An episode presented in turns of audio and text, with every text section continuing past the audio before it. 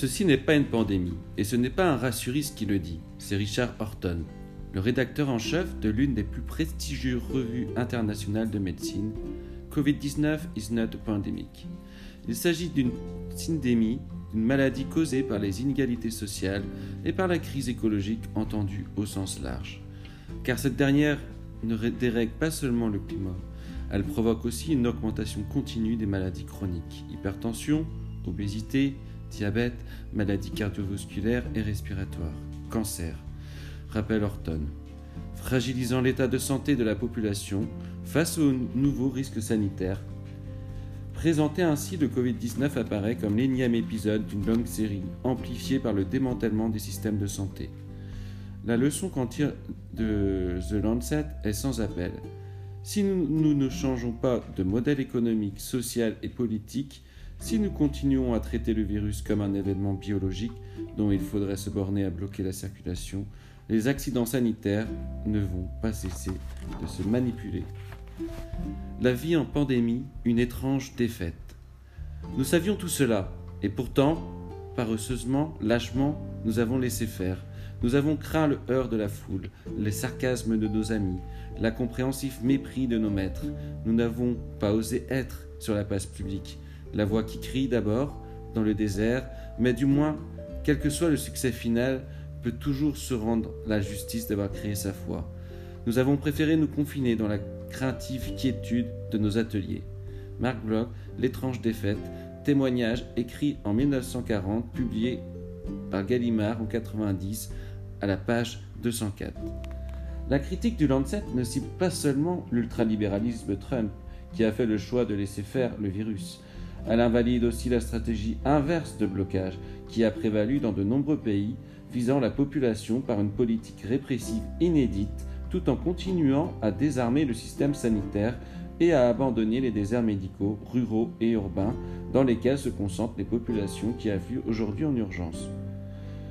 Ce qui vaut pour l'aval de la crise sanitaire aggravée par l'industrialisation des modes de vie semble valoir aussi pour l'amont de l'épidémie vraisemblablement déclenchée par une nouvelle zoonose, une maladie émergente d'origine animale liée au franchissement des barrières d'espèces, profondément fragilisées par les atteintes à l'environnement.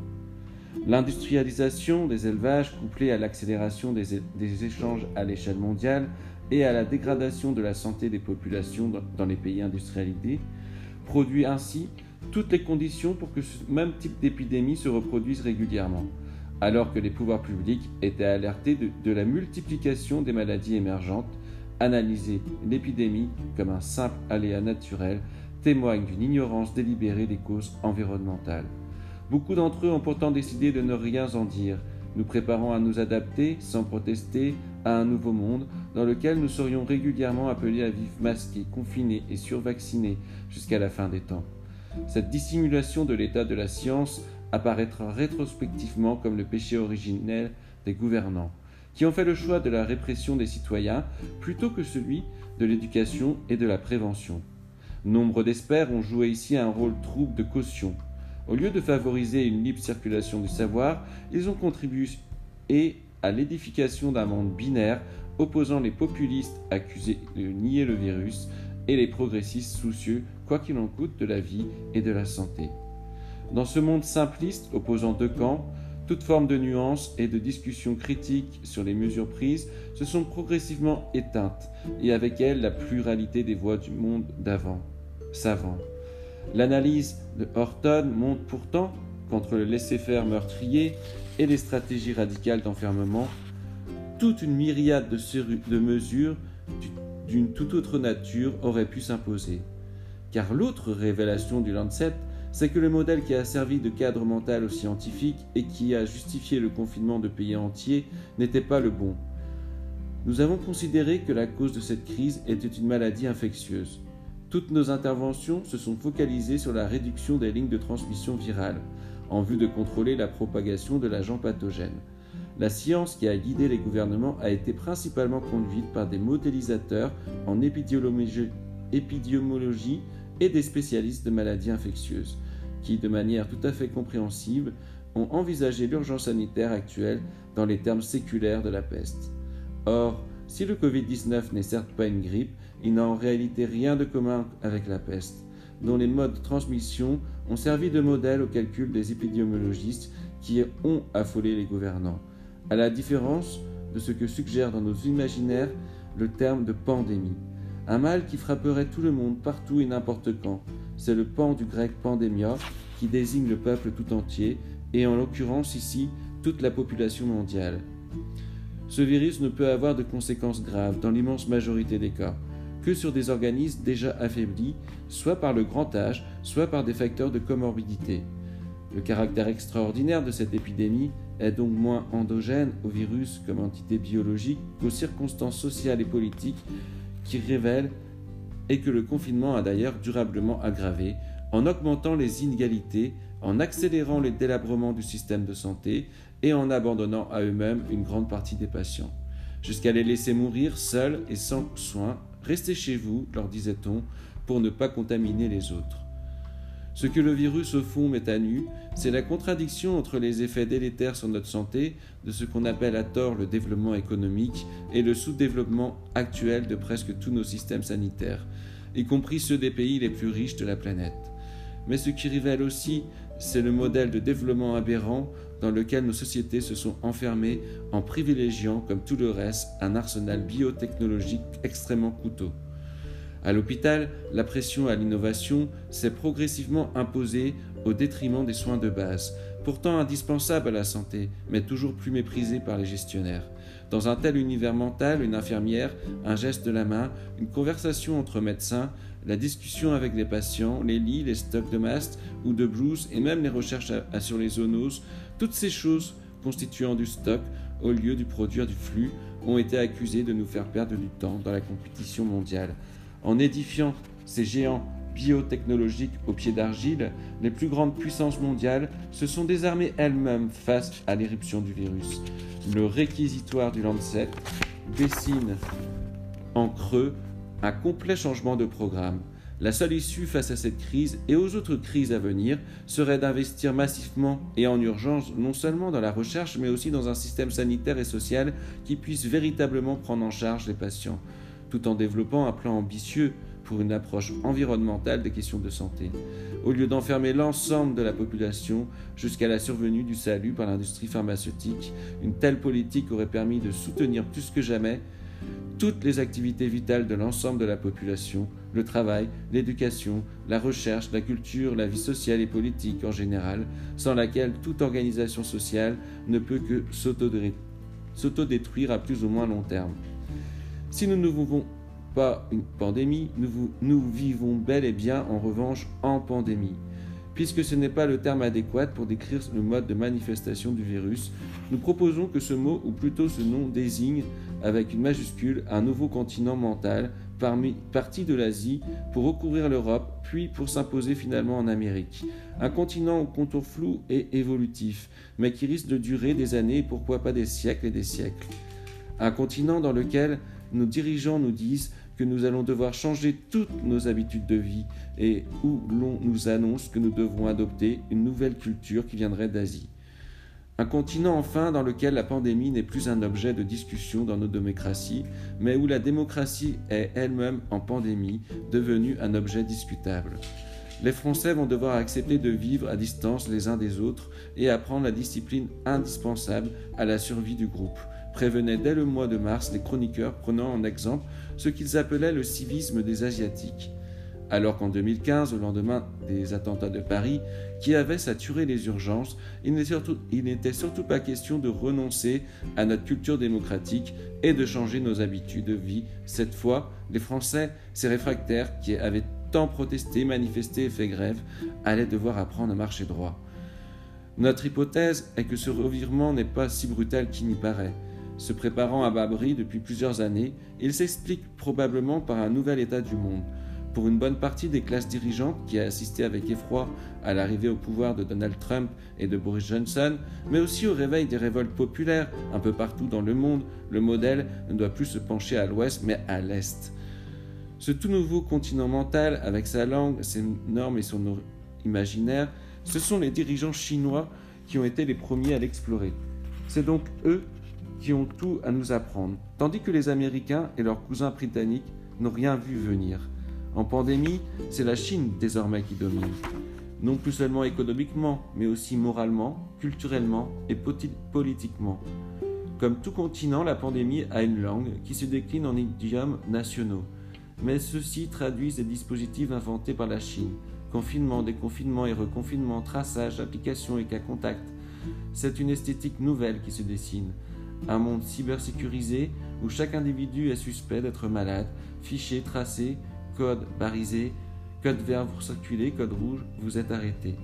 Comment passe-t-on du vert au rouge? C'est automatique. Si vous croisez des gens malades, une zone infestée, voire des idées douteuses, puissance balistique de la peur, de soi, de l'autre, de vivre, de mourir, à l'ère du big data géré par un algorithme spicotique qui rêve d'une humanité productive et épouvantée.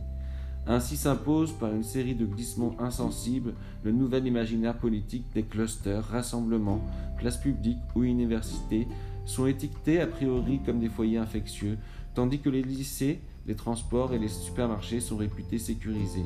Cette nouvelle langue s'est aisément hybridée avec d'autres mots qui, en Amérique et en Europe, lui préexistaient. Cluster donc, mais aussi quarantaine, raccourci en quatorzaine puis en septaine, plan de continuité des activités, acceptabilité sociale et finalement couvre-feu. À ce lexique hérité tantôt du Moyen Âge, tantôt de la gestion des risques, s'est ajoutée une série d'idiomes inventés par la francophonie, la bulle de contact, une invention belge, mais aussi pour la France les attestations de déplacement dérogatoires, la nation et les vacances apprenantes, avec leurs plages dynamiques, et pour désigner les brebis égarées supposées plus polistes, populistes, voire platistes, les anti-masques, descendants directs des célèbres anti-vaccins, les rassuristes et les covido-sceptiques. Écrasés par cette nouvelle langue, les mots qui s'imposaient jusque-là comme les piliers du monde de la santé n'ont plus cours. Le consentement éclairé du patient hérité du Code de Nuremberg, le respect de l'autonomie et la construction d'une démocratie sanitaire conquise de haute lutte grâce à la crise de VIH apparaissaient brutalement en pandémie, obsolète et hors de propos. Les patients qui apprennent le diagnostic d'une maladie grave, ceux qui meurent ou qui donnent la vie, doivent désormais mettre leurs préférences et leur autonomie en suspens, sans que l'on sache très bien quand va s'arrêter ce régime d'exception, puisque c'est le statut juridique de l'état d'urgence sanitaire. Et ce qui vaut pour les patients vaut aussi pour tous les autres, puisque comme habitants de ce nouveau continent, nous sommes tous potentiellement malades et à ce titre tous décrétés patients. Comment pourrions-nous, nous, nous permettre de discuter les consignes dictées par la doctrine sanitaire. Pour paraphraser Kent dans Qu'est-ce que les Lumières Comment pouvons-nous encore nous permettre d'oser savoir, s'aperter OD, c'est-à-dire de faire valoir face à toute règle l'autonomie de notre raison, tandis que les Lumières vacillent, c'est la démocratie, plutôt que la destruction de l'environnement et de nos systèmes de santé qui se retrouvent sur le banc des accusés.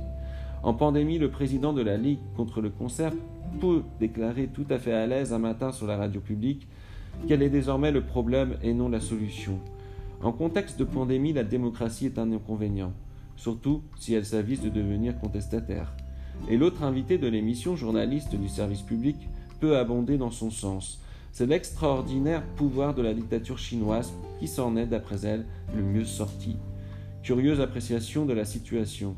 Le pays qui depuis des années a laissé se multiplier de nouveaux virus sur des marchés humides, qui prétend régler les questions sanitaires en industrialisant les élevages agricoles, qui vient de laisser le dernier virus en date se propager dans le monde entier, qui a liquidé ses lanceurs d'alerte à Wuhan, qui a dissimulé à l'OMS des milliers de morts et qui, avec le modèle de confinement, a détruit économiquement la vie de millions d'individus, ainsi que leur santé physique et mentale se voit ainsi sur France Culture cité en exemple pour sa gestion de la crise et son sens de la santé publique, sans que personne sur le plateau ne s'en émeuve.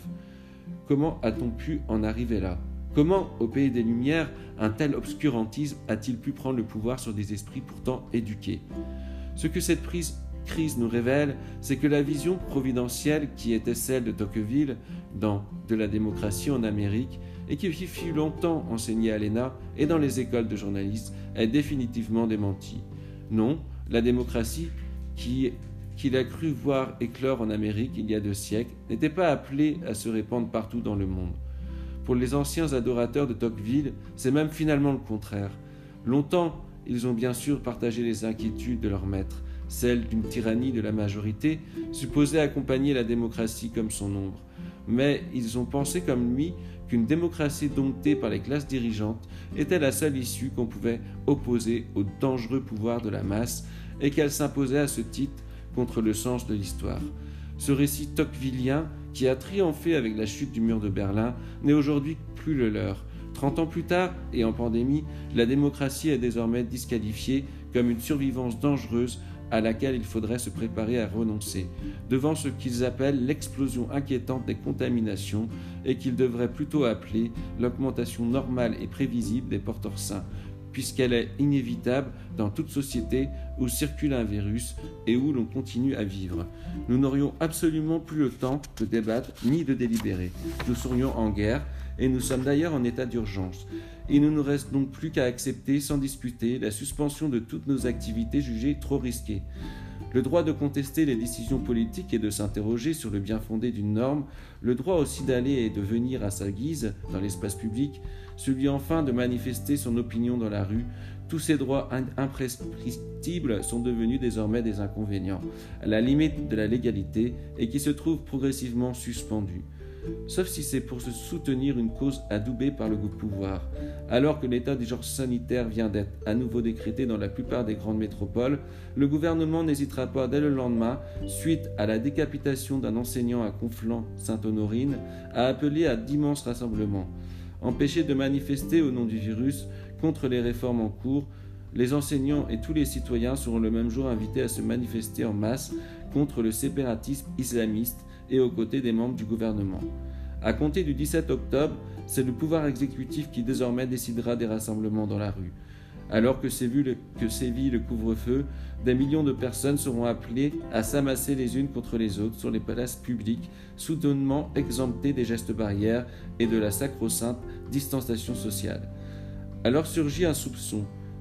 Croient-ils vraiment eux-mêmes à l'infaillibilité de la doctrine qu'ils exposent sans relâche ex cathedra et sur les plateaux. Si l'on peut s'amasser à dix mille sur les places publiques, pourquoi n'a-t-on pas le droit de s'asseoir à plus de six dans les parcs? Quel est le statut juridique de cette exception au régime d'exception? Et comment l'émotion collective peut-elle si facilement balayer la cohérence de notre état de droit? Le même jour, celui où on célèbre la liberté d'expression, une pétition lancée par des médecins demande à tous les rédacteurs de tribunes de tout simplement se taire pour ne pas ajouter de confusion dans l'esprit des Français. Dans cette période difficile, nous n'avons pas besoin de polémiques sur les mesures gouvernementales. Nous n'avons pas besoin de tribunes bien pensantes, opposant indûment la liberté et la science et qui remettent en cause la plus élémentaire des valeurs humaines, se protéger et protéger les siens. Accusé quelques jours plus tard par le ministre de l'Éducation nationale d'un islamo-gauchisme complice de l'attentat, puis attaqué par le Sénat qui tentera de nier leur liberté académique au nom des valeurs de la République. Les chercheurs qui osent participer au débat public sont ici accusés d'aggraver le désastre sanitaire et, dans tous les cas, invités à se taire.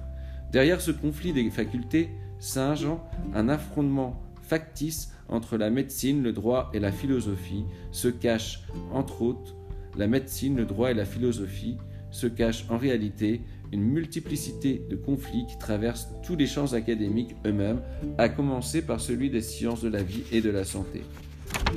Faut-il continuer à les dissimuler au public?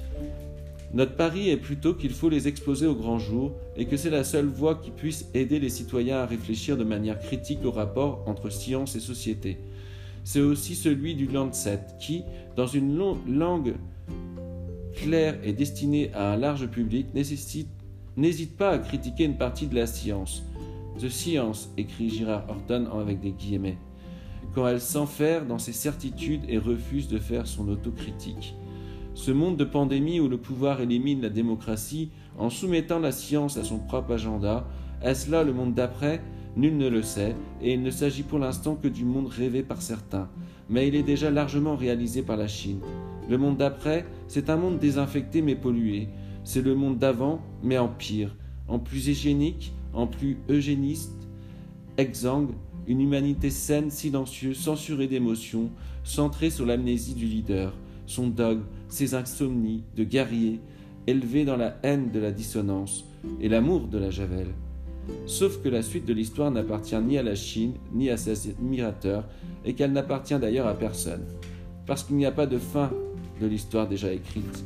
L'issue dépendra aussi de notre empressement à défendre ou à enterrer la démocratie, non pas comme règle de repli défensif sur les droits individuels, mais comme un régime redéfini par l'intensification de la vie sociale, par la reconquête des espaces publics et par la participation de tous à la science et au savoir, en particulier dans le champ de l'avenir, de la vie et des vivants. La conviction qui nous anime en prenant aujourd'hui la parole, c'est que plutôt que de se taire par peur d'ajouter des polémiques à la confusion, le devoir des milieux universitaires et académiques est de rendre à nouveau possible la discussion scientifique et de la publier dans l'espace public, seule voie pour retisser un lien de confiance entre le savoir et les citoyens, lui-même indispensable à la survie de nos démocraties. La stratégie de l'Ormerta n'est pas la bonne. Notre conviction est au contraire que le sort de la démocratie dépendra très largement des forces de résistance du monde d'avant, savant, et de sa capacité à se faire entendre dans les débats politiques cruciaux qui vont devoir se mener dans les mois et les années qui viennent, autour de la santé et de l'avenir du vivant. Certes, tout est fait ces temps-ci pour nous en empêcher, plongés dans ce continent mental de la pandémie qui entrave la critique et qui tue le réveil des aspirations démocratiques, nos esprits sont comme occupés. Il nous reste néanmoins deux armes, la diffusion de l'éducation et le rappel du droit, celles qui furent justement les bras armés de notre République. Ici se dessine dans les temps obscurs que nous traversons une mission historique pour les enseignants, les soignants, les chercheurs, les juristes et plus généralement tous les fonctionnaires qui doivent leur protection et la stabilité de leur statut à cette même République, celle de ne pas réitérer l'étrange défaite des clercs et des savants, si bien décrite par Marc Bloch dans son témoignage sur la débâcle. Conjurer une telle issue implique de briser la loi du silence qui s'est imposée dans nos milieux et dans les médias. Elle suppose aussi que nos métiers retrouvent une forme de résistance face au pouvoir, en dépit des attaques dont ils étaient constamment victimes à la faveur des réformes. Elle implique enfin qu'ils réinventent ici et maintenant, là où chacun se trouve, le sens de la grève, de la manifestation et de la mobilisation générale, en les libérant des limitations sectorielles et à courte vue dans lesquelles elles se sont trop souvent enfermées. Pour montrer qu'une telle issue est encore possible, nous proposons de reprendre le fil de notre histoire là où elle s'était arrêtée et de la raconter en trois temps. Celui du confinement, du 17 mars au 10 mai 2020, puis du déconfinement du 11 mai au 31 août 2020, et enfin du reconfinement, avec son basculement dans une longue nuit sans Noël, 1er septembre, 28 novembre, à chaque fois, nous essayerons de montrer qu'au milieu de ce champ de ruines, il y avait, il y a toujours, et il y aura pour quelque temps encore des alternatives et de formidables occasions de reconstruction.